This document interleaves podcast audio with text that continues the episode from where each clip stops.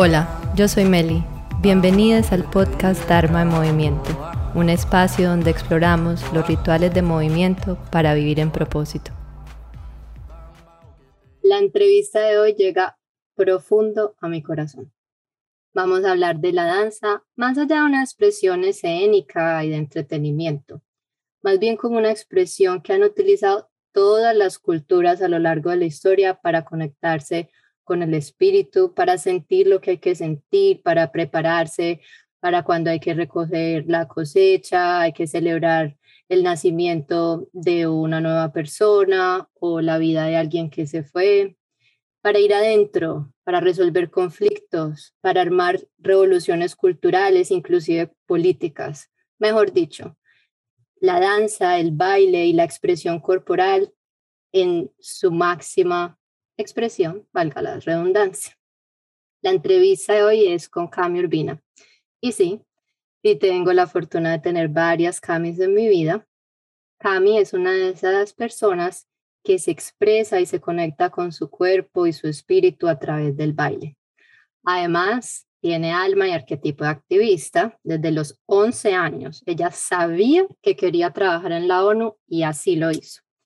Ha viajado por todo el mundo en sus misiones humanitarias, ayudando a personas en necesidad y a donde llega se ha conectado con estas culturas, inclusive rompiendo barreras de idioma a través del baile y el movimiento corporal.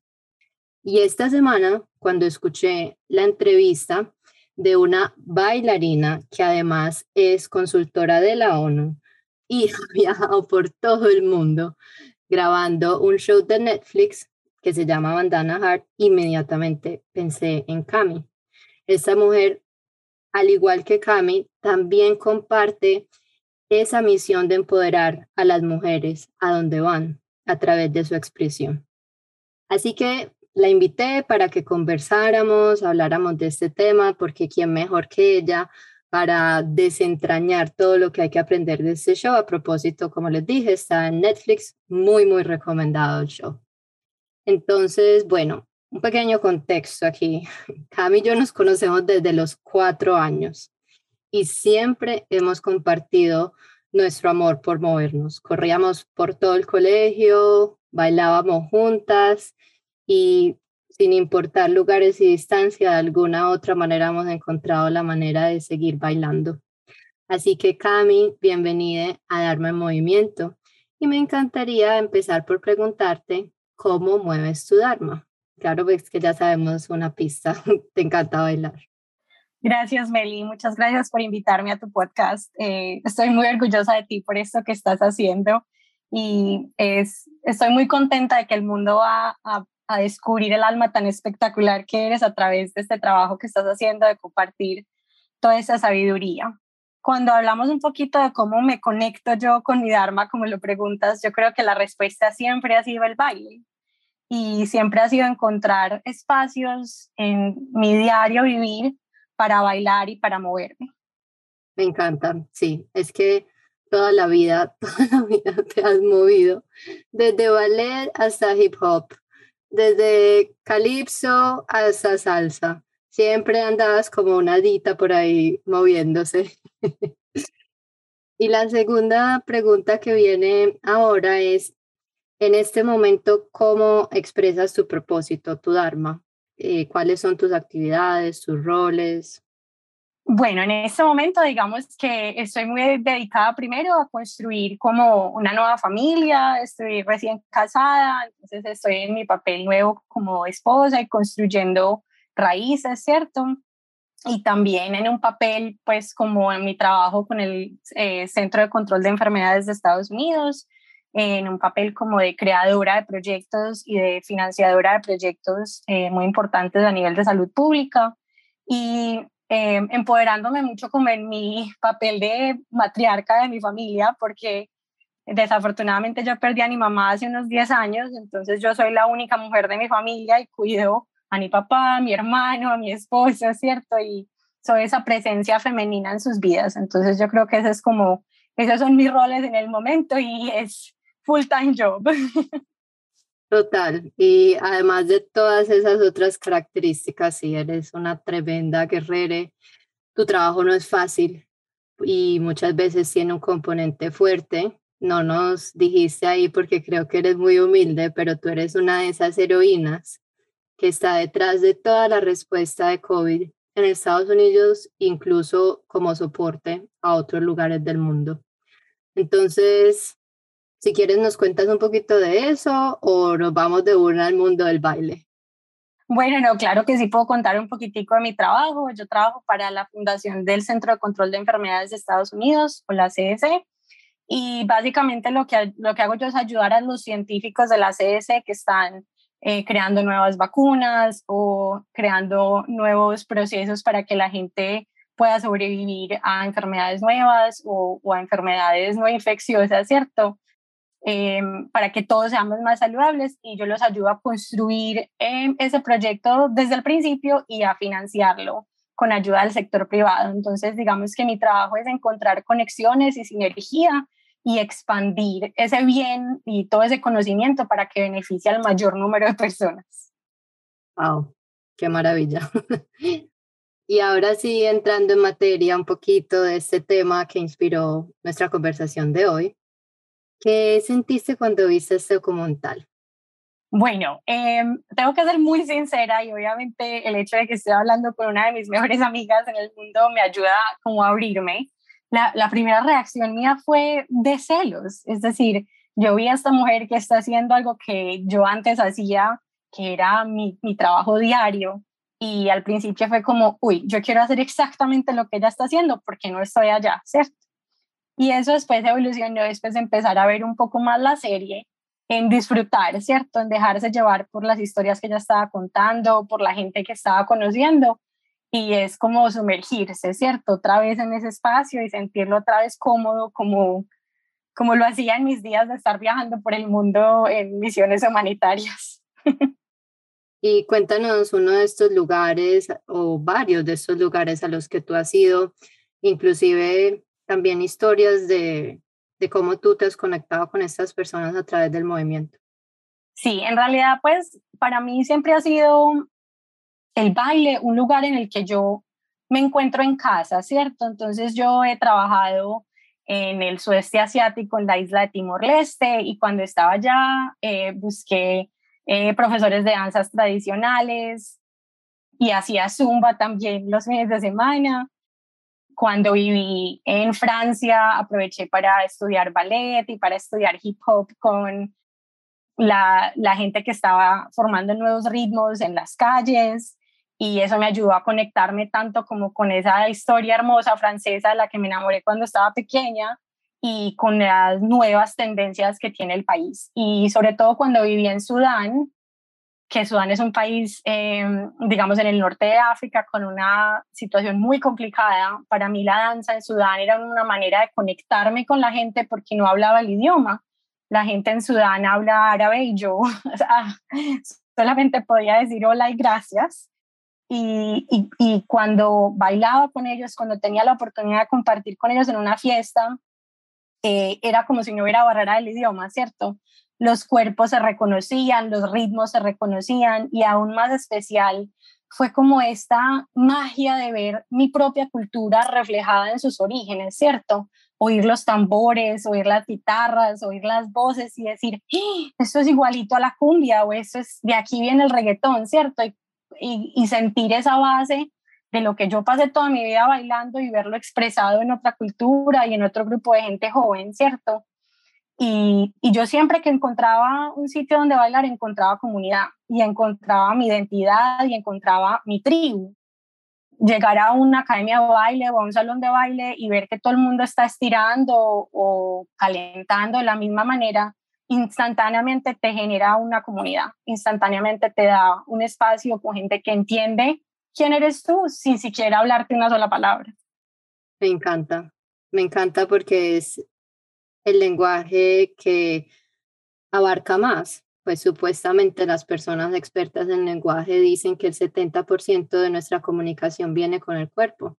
Entonces, las palabras sí, obviamente dan contexto, pero, pero el lenguaje, la, la energía, el verdadero significado, lo más profundo, sí que va con esa, con esa conexión corporal y lo lindo que tú dices, cuando uno llega a un espacio y ve que la gente se empieza a mover y hay una familiaridad en ese movimiento, hay una familiaridad en ese tambor, eso es hermoso.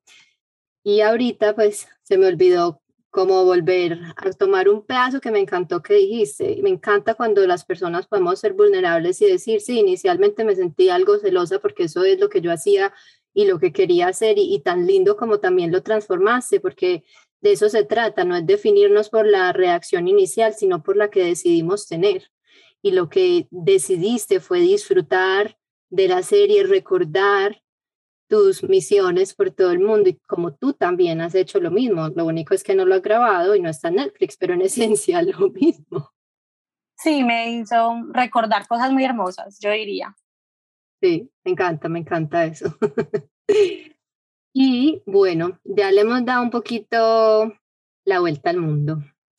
Vamos entonces ahora a hablar del baile como esa expresión profunda y espiritual. A mí me gustaría que tú también nos hables como tú de pronto te conectas con ciertas emociones o con ciertos momentos, incluso momentos de dificultad, como has hablado, la muerte de tu madre, incluso retos en el trabajo, porque vivir en todos estos lugares que tú has vivido no es solamente jet set, vienen, vienen, vienen con lo suyo. Absolutamente. Entonces, me encantaría que como que hiciéramos doble clic ahí y nos cuentes un poquito ese aspecto ya más emocional. Absolutamente, sí. Para mí el baile es el lugar donde yo me siento más yo misma. Y es un lugar al que yo siempre puedo volver, no importa dónde esté, no importa qué esté sucediendo a mi alrededor cuando yo me doy la oportunidad de bailar, sea en una clase o sea yo sola en mi cuarto con la música a todo volumen, eh, vuelvo a ser yo misma, ¿cierto? Es como una manera de equilibrar todas mis fuerzas y de concentrarlas, ¿cierto? Es una manera de recargarme. Entonces, ¿qué siendo yo cuando bailo? Siento mi poder, siento mi energía y encuentro una manera de enfocarla con el cuerpo y con el movimiento para usarla y para compartirla. ¿Cierto? Yo creo que la mejor manera de explicarlo es, el baile me ayuda a llenarme interiormente para poder desbordar hacia los demás, sea mi familia, sean mis amigos, sea mi trabajo. Em, es la manera como yo recargo mi ser y lo puedo expandir. Me encanta, me encanta ese concepto de recargarte, porque eso en verdad es lo que estamos haciendo cada vez que nos movemos, sea cual sea el estilo que escojamos. Me gustaría también preguntarte si escoges cierto ritmo, porque yo sé que bailas distintos ritmos, incluso creciendo, éramos esas dos obsesivas que íbamos a todas las clases de baile a la academia que pertenecíamos. Pero me encantaría saber si, si como dependiendo de, tu estado de ánimo o incluso lo que quieras lograr, no dónde estás, sino dónde quieras ir, escoges ciertos ritmos o ciertos movimientos. Sí, absolutamente. Pues primariamente la manera de, yo escojo los ritmos latinos cuando quiero conectarme con mi casa, ¿cierto? Para mí de algún modo bailar eh, reggaetón, salsa, champeta, merengue, es volver a mi casa, ¿cierto? Es volver a mi infancia, es volver a mi familia, es volver a los espacios donde fui feliz como niña y como adolescente. Y Meli, tú sabes que de pronto yo oigo una canción y te mando una nota de voz en WhatsApp y soy como, Meli, ¿qué tal este tema cuando teníamos 15, cierto? Porque para mí es transportarme a, algo que es muy mío y muy de mis orígenes. Y también hay veces lo utilizo para descargar energía. Algunas veces tengo mucho estrés en el trabajo o estoy sintiéndome ansiosa porque en esta pandemia, digamos que he, he tenido que trabajar mucho la ansiedad y, el baile me ayuda como a sacar toda esa energía en exceso, toda esa energía negativa que se está acumulando. Entonces para eso utilizo el hip hop o utilizo el dance hall, que son ritmos mucho más fuertes que requieren que canalicen la energía inclusive a la tierra, muy conectado con esas danzas eh, africanas que golpeaban el piso para, para traer bendiciones de los orillas y de, las, de los espíritus de la tierra, ¿cierto? Y algunas veces necesito ser gentil conmigo misma o cuando me levanto, prefiero poner música clásica, prefiero hacer más como contemporáneo, más como baile, simplemente sentir la música y moverme como me, me salga del cuerpo mezclando todo, ¿cierto? Y yo creo que esa probablemente es mi preferida. Me encanta, me encanta que incluso, sabes, son tan específicas en momentos del día, en situaciones, es, sí, muy particulares. Y te has permitido investigar, jugar y ser súper curiosa con diferentes estilos. Y eso es muy, muy bonito porque eso nos permite adaptar y, y hacer de la danza o lo que quiera que sea que nosotros hacemos un verdadero ritual que se adapte a las necesidades que tengamos en un momento determinado. Y te quería preguntar si alguna vez em, has practicado danza estática o a mí me gusta decirle movimiento intuitivo. No, en realidad nunca, nunca lo he practicado como de manera formal, pero me encantaría saber más porque em, suena interesante.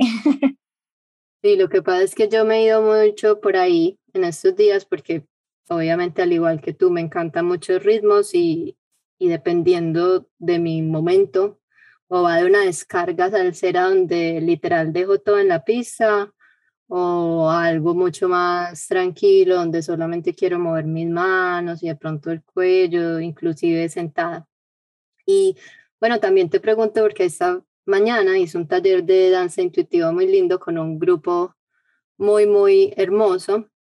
Para los que no sepan, la danza intuitiva eh, fue, digamos, creada, entre comillas, porque es que en verdad la danza intuitiva viene existiendo desde siempre, eh, por Gabrielle Ross, una neoyorquina, y ella creó algo que se llama los cinco ritmos. En otro podcast vamos a hablar bastante de eso, pero, pero es algo muy bonito porque a través de esa libertad de escuchar primero a tu cuerpo y no entrar en coreografía, es que logramos esas conexiones que son aún mucho más poderosas. Es, no salimos de la estructura y entramos en lo profundo. Pero bueno, no, voy a ir por la tangente. Definitivamente un día de estos hacemos un Zoom de danza intuitiva, Mimi. Me parece. Te quería preguntar también qué otras prácticas o rituales de bienestar tienes más allá de la danza. Em, sí, em, para mí digamos que en esta época donde estoy mucho en la casa, ¿cierto? Em, ha sido retomar algunos de mis hobbies que de algún modo no había podido eh, pues explorar o trabajar mucho porque estaba trabajando o viajando. definitivamente para mí es muy importante utilizar el tiempo y la energía para para ser suave conmigo misma, para ser gentil, para aprovechar, para no ponerme más presiones de las que en realidad me pone el mundo. Entonces, eh, tengo la oportunidad de pintar, que me encanta. Últimamente he estado haciendo acuarelas y yo expreso, digamos, los sentimientos o las cosas que aprendo a través de una combinación de lenguaje y, imágenes. Y, y, últimamente he estado muy conectada con los baños de espuma y las bath bombs y como crear un ambiente en el que estoy yo, con el agua y sentir un poquito como ese movimiento y darme permiso de relajarme. Me encanta eso que dices, darnos permiso de relajarnos. Ahora el problema que tenemos es que ya no sabemos descansar, ya no nos sabemos consentir porque siempre estamos a mil, incluso cuando llegan los momentos de estar en ese disfrute de la buena vida que hablábamos con la otra Cami, a propósito, las dos Camis también se conocen. eh, esa buena es como decía Cami, en este momento, como hemos perdido la conexión con la presencia, nos cuesta y me encanta, me parece muy inspirador que te tomes el tiempo de quererte, de honrarte, de estar en silencio, de pronto con una musiquita relajada, no sé, eso me lo inventé, no sé si estar en silencio con musiquita pero... no, sí, la música muy importante, eh, porque el sonido transporta y algunas veces quiero el silencio, pero otras veces quiero conectarme como con esos sonidos un poquito más ancestrales y mucho más relajantes. Ahora que mencionas pintar, me acuerdo de otra anécdota de esas tuyas y mías. Para los que no saben, Mel y yo nos sentamos la una al lado de la otra por literalmente todo nuestro tiempo en el colegio, como desde el grado séptimo hasta que nos graduamos, una al lado de la otra. Entonces, eh, era una experiencia de todos los días. Sí. Hay veces nos divorciábamos cuando no nos caíamos bien. Bueno. Como una vez que te ataqué con un lami porque estabas muy concentrada en clase de química. Estábamos en clase de química, que era mi talón de Aquiles en el colegio, y Melissa decidió que era un excelente momento para atacarme, atacarme con su lápiz mecánico. Y yo eh, salté de mi silla como un resorte y me metí en problemas. La profesora me regañó y todo. Hablamos de utilizar el cuerpo para expresar los, los sentimientos. Todavía no te lo perdono. es que fue demasiado tentador. Todos tenemos nuestros lados. Pero, pero lo que quería llegar en verdad era como nos sentábamos al lado, yo te veía muchas veces en los descansos entre clase y clase, empezabas a dibujar y hacer cosas yo creo que en esa época no sabíamos que se llamaba mandalas, pero ya tú ibas como a la delantera del asunto. Y yo veía que empezaba y yo, mm, esto no pinta bien. Eso no, eso no tiene forma. Volví a ver a los 10 minutos y yo, ¿qué? ¿Qué pasó aquí? Y a la media hora era tremenda obra de arte. Y todavía tengo la fortuna de tener varios de los mandalas que me has regalado, incluso una pintura hermosa que me hiciste con un león de Bengala que me encanta. Y me mandaste que fue una de las alegrías porque estar uno lejos de su familia tanto tiempo, yo ya llevo casi dos años sin ir a Colombia, que para mí es muy inusual y, recibir en el correo una carta de alguien que uno quiere con una obra de arte es, es muy lindo y, y mira que esa expresión de tu propósito que es, expresa tantas partes de ti, en verdad a mí me hizo el día. Entonces, es muy lindo que sigas pintando incluso después de tanto tiempo y que expreses tus sentimientos ahí. Yo sufro crónicamente de la mente de mono que hablan en, yoga. Yo tiendo a ser un poco hiperactiva. Entonces, digamos que esas meditaciones activas, no sé si esa sea la manera correcta de llamarlas, pero la, la, manera de meditar mientras estamos realizando una acción como colorear, como dibujar, como inclusive algunos espacios de danza ayudan a calmar esa mente de mono, ¿cierto? Y, concentrar esa energía en el presente. Total, y tú lo has dicho, hay ciertas actividades como colorear, como tejer, que tienen ese aspecto hay veces de un poco repetitivo que nos permite entrar en casi la misma respuesta que una meditación. Activa en la respuesta de relajación y uno ahí deja un poco eh, la mente de mono, descansar y se conecta literalmente escuchando su cuerpo. Quiero pintar con amarillo, quiero pintar con rojo y precisamente de eso se trata la danza intuitiva, que, que tú lo haces, porque ya tú lo haces. Em, y es esa conexión a través de un movimiento para callar la mente, para de repente sentir cómo cambia la energía y de repente en esos momentos, uno se conecta con la fuente, sea como cada uno aquí lo quiera llamar, y tiene ciertas descargas y analiza cosas de uno mismo y de repente la idea o la solución al problema llega cuando precisamente nos permitimos ese momento de pausa, de buena avidez, de estar ahí simplemente siendo. Quería preguntarte también Cami o Mimi, yo le digo Mimi. ¿Cómo te ha ayudado el movimiento a lograr cosas tan grandes como trabajar en la ONU y en diferentes lugares? Ahí te faltó mencionar que trabajaste en Nueva York y yo te fui a visitar cuando estabas allá en Nueva York, toda una señorita ONU. Uno de los mejores veranos de mi vida, ciento por ciento. O sea, tratando de ser responsables de la manera más responsable que sabíamos y tratando de conectarnos con, con nuestra identidad en un nuevo espacio. Creo que ha sido una de las mejores experiencias. Em, el movimiento me ayudó a mí siempre a sentirme mucho más segura y mucho más poderosa. Entonces yo creo que para mí uno de los descubrimientos más grandes han sido esas poses de poder, ¿cierto? Y yo tengo mis poses de poder que hago antes de una entrevista de trabajo, antes de una reunión importante con mis jefes, y me ayuda a creérmela, ¿cierto? Me ayuda como a conectarme con mi poder, con mi trayectoria, con mi carrera. Entonces, mis tres em, heroínas de poses son la Mujer Maravilla, entonces hago la pose con las manos en la cintura, que igual no me pueden ver en este momento porque es un podcast. Eh, hago como Megan Rapino, la jugadora de fútbol que abre los brazos eh, como extendidos cuando hace goles. Y la tercera es Eva Perón en el balcón. Entonces extiendo las dos manos al frente como si fuera un, un discurso político tremendo para eh, enardecer a las masas. Entonces, son figuras que yo veo que son mujeres poderosas, que tienen todo para, para vencer el reto que tienen al frente y emulando esos movimientos, ¿cierto? Emulando esos movimientos y, y, copiándolos, yo también como que concentro mi propio poder. Entonces esas son mis, mis tres poses de poder antes de, de retos importantes.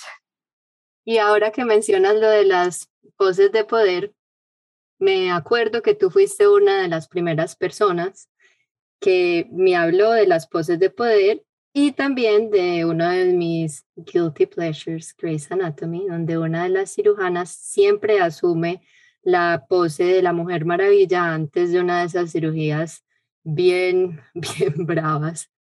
Es que funciona, uno no, uno no lo creería porque de algún modo estamos tan desconectados de la mente y el cuerpo y tenemos esa desconexión casi que em, no la, la, aprendemos en el colegio y la aprendemos de, de, la, de los medios, ¿cierto? Que nos dicen que el cuerpo no lo necesitas, que necesitas es organizar la mente o que, o que organizando la mente el cuerpo sigue y, y perdemos esa conexión cuando nuestro cuerpo está em, conectado y está creado genéticamente para, tener esa conexión y para usar esa conexión para triunfar, ¿es cierto?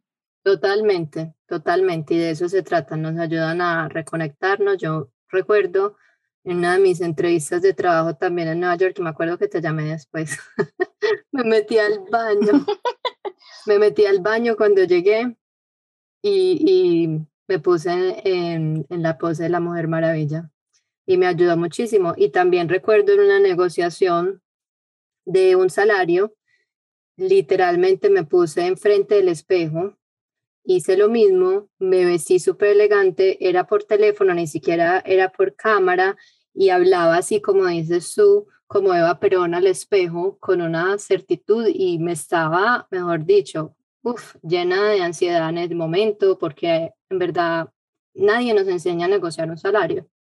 Y era una de esas primeras veces que tenía que vivir esa experiencia de darle valor a mi trabajo. Y muchas gracias, Cami, por enseñarme las poses de poder y hablarnos aquí de ellas. Has vivido en muchos lugares. Ahora vives en Atlanta y creo que eres reina de las transiciones. Cuéntanos de esas transiciones y cómo han formado la persona que eres hoy. Yo creo que para mí fue muy importante como entender que yo tenía la posibilidad de reinventarme, ¿cierto?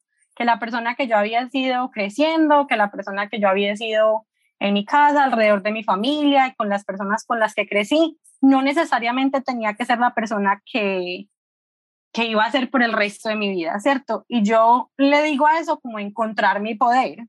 Entonces yo tuve la experiencia de la primera vez que viví sola en un lugar donde no conocía a nadie, no tenía el idioma y literalmente estaba al otro lado del mundo, que fue en Timor-Leste. Para los que no sepan, Timor-Leste es una de las naciones más nuevas del mundo, se creó en el 2000 y queda eh, debajito, eh, por encima de Australia y debajo de Indonesia, lo pueden buscar en el mapa. Em, y para mí esa transición me dio como la certeza de que yo era capaz de hacer cosas difíciles, ¿cierto? De que yo era capaz de enfrentarme a estos retos de ir a vivir sola, de no conocer a nadie y de construir. Entonces yo creo que tener esa experiencia me dio la, certitud y la capacidad de hacerlo mil veces más. Entonces yo sabía ya que funcionaba, ¿cierto? Por ejemplo, el baile, que me hacía una persona agradable para invitar a situaciones sociales, que la gente sabía quién era porque yo era la que bailaba en las fiestas. Entonces me ayudó como a crear una identidad. Y esa identidad era muy traducible alrededor de todos los lugares a donde iba. Entonces era yo, pero eh, tenía la manera como de expresarme y de que la gente identificara qué, papel iba a tener en esa comunidad. Entonces, eh, que era el de la persona que estaba alegre, el de la persona que traía la fiesta, y, y, eso es un papel genial para hacer, ¿cierto? Entonces, sí, las transiciones yo creo que yo las he manejado como una oportunidad de reinventarme, de, de cultivar las cosas buenas que me gustaban de mí y también como de salirme de los esquemas, ¿cierto? Yo no tengo que ser la persona perfecta que creía que tenía que ser cuando vivía en Colombia, ni tengo que ser la persona que creía que tenía que ser cuando tenía 20 años. Soy la persona que ha vivido todo eso y esa colección de experiencias me ha permitido construirme de manera distinta e ir como pintando ese cuadro para y ese, ese mandala de colores distintos y llenándolo de experiencias para llevarlas conmigo cada que, que me movía de un lugar a otro. Y ahora poniendo raíces, lo que quiero es mostrar todo eso en mi nueva comunidad y, y generar cosas nuevas y cosas buenas como para la gente con la que vivo, ¿cierto? Para, para la comunidad la, en la que pertenezco en este momento. Me encanta cómo, cómo hablas de, de incluso ver tus transiciones como arte. Eso es muy lindo. Creo que yo nunca había escuchado a alguien decirlo de esa manera y me parece muy, muy inspirador. Y yo quiero que hablemos de algo bien importante. Yo conozco esa, esa, esa risa malvada. ¿Qué me vas a preguntar? No, no, no, no, no está malo, no está malo, lo prometo. Toda la vida dijiste que ibas a trabajar en la ONU y lo, lo decías que era, o sea, literal el trabajo de toda tu vida y no había otra opción. O sea, eso se, ah, eso se sabía. Y también no solamente has vivido todas esas transiciones de lugares, sino que también tomaste esa decisión de ya no trabajar más en la ONU, sino cambiarte a la CDC. Yo creo que para muchos, eso que creíamos desde tan temprana y luego decidir esa reinvención, incluso para personas que no, no lo sabían desde, desde tan temprano, ¿cómo asumiste esa redefinición? Yo creo que para mí comenzó cuando empecé a estudiar taoísmo y yo creo que eso es algo, Melia, de lo que no hemos hablado mucho, pero esa idea de que lo que hay que hacer es como fluir, es dejar fluir y que la vida es como el agua y entre menos resistencia le haga uno a la vida, entre más uno aprenda a moverse con ella, entre más la fluidez del movimiento eh, vibre con lo que te está sucediendo en la vida, más feliz eres, ¿cierto? Entonces, yo me di cuenta que para mi salud mental y física, seguir viajando por el mundo y seguir yendo a los lugares de conflicto a los que estaba acostumbrada a trabajar, porque después de Sudán me ofrecieron un trabajo en la República Democrática del Congo, que es uno de los lugares con mayores recursos naturales, pero más peligrosos del mundo, y mi familia me dijo, no, cierto, por favor, no vayas a este sitio, queremos que estés segura, queremos que estés bien. Y por mi salud física y mi salud mental, yo dije, no más, ¿cierto? Y fue un proceso difícil porque era parte de mi identidad, como tú dices, desde que yo tenía 11 años, yo dije, quiero trabajar para la ONU, y después eso se conectó como con mi espíritu de servicio y de, y de crecimiento como persona para servir a los demás pero, pero ya estaba acabando con mi mente, ¿cierto? Estrés postraumático, dificultades para dormir, porque vivir y trabajar en esos espacios es muy difícil, ¿cierto? Empezando, por ejemplo, porque no hay agua limpia, entonces te toca ir a, conseguir agua limpia todos los días. Entonces, es, es, son esos espacios y yo dije, necesito un cambio y la redefinición em, vino con, con irme a vivir a un solo lugar y con buscar una manera en la que yo podía ser efectiva y podía ayudar a los demás sin necesidad de ponerme en riesgo física y emocionalmente. Wow, mil gracias por compartir eso, que es, es vulnerable porque tuviste que redefinir algo que habías establecido a los 11 años y que tal vez no era fácil decir, no, ya esta no soy yo. y todo, todo lo que eso implicó, porque para algunos sentimos que la expresión de servicio tiene que ser, hay veces en lugares así como dices tú, peligrosos o algunas cosas extremas que son absolutamente valiosas y siquiera que tenemos personas como tú que, que en verdad creen profundamente en lo que hacen y, y muchas veces arriesgan sus vidas y dejan estar lejos de su familia. Pero también me parece muy bonito que supiste hasta cuándo eso te servía a ti, porque ese es el punto, es saber el límite hasta cuando aquí llego yo, porque ya de resto entonces estoy dejando de honrar mi integridad, de honrar a mi cuerpo. Y hay un concepto en todo esto de las guías védicas y de la tradición ancestral. Y es este concepto de Dharma, no es solamente algo que hacemos una vez y ya, y hay veces tenemos esa idea de que, uy, ¿cómo voy a dejar yo de ser abogada? Tú eres abogada, pero necesariamente no te expresas como una abogada en todo el sentido de la palabra, digamos, lo que primero viene a la mente. Y has tenido diferentes expresiones de ese Dharma en esencia. Tú lo dijiste, es servicio. Y ese es, ese es el propósito de todos los que vinimos a este planeta, servir. Y has encontrado la manera de redefinirte y encontrar distintas maneras de servir, no solo desde el trabajo, como tú misma estabas diciendo ahora, con tu nueva comunidad, con todos los hombres de tu casa, con tus amigas, siempre, siempre eres esa persona que está ahí lista para ayudar, para servir. Entonces es muy lindo que, que traigas ese concepto. Quisiera, para ya empezar a cerrar, preguntarte qué proyectos grandes tienes ahora, qué otras expresiones futuras de tu propósito estás como dibujando en este momento en tu mapa de mandalas. Sí, yo creo que la más importante ahora es que estoy dándome un espacio para trabajar conmigo misma internamente, ¿cierto? Estoy em, pues haciendo terapia, haciendo, em, bailando, como encontrándome en este nuevo mundo, ¿cierto? Porque esta vida después de la pandemia eh, es distinta, ¿cierto? Entonces, eh, estoy dándome el espacio para trabajar en mí y, y superando temas de ansiedad. Yo creo que como con este, con tantas cosas sucediendo al mismo tiempo, el cuerpo y la mente empiezan a resonar de una manera algunas veces incongruente o, desincronizada.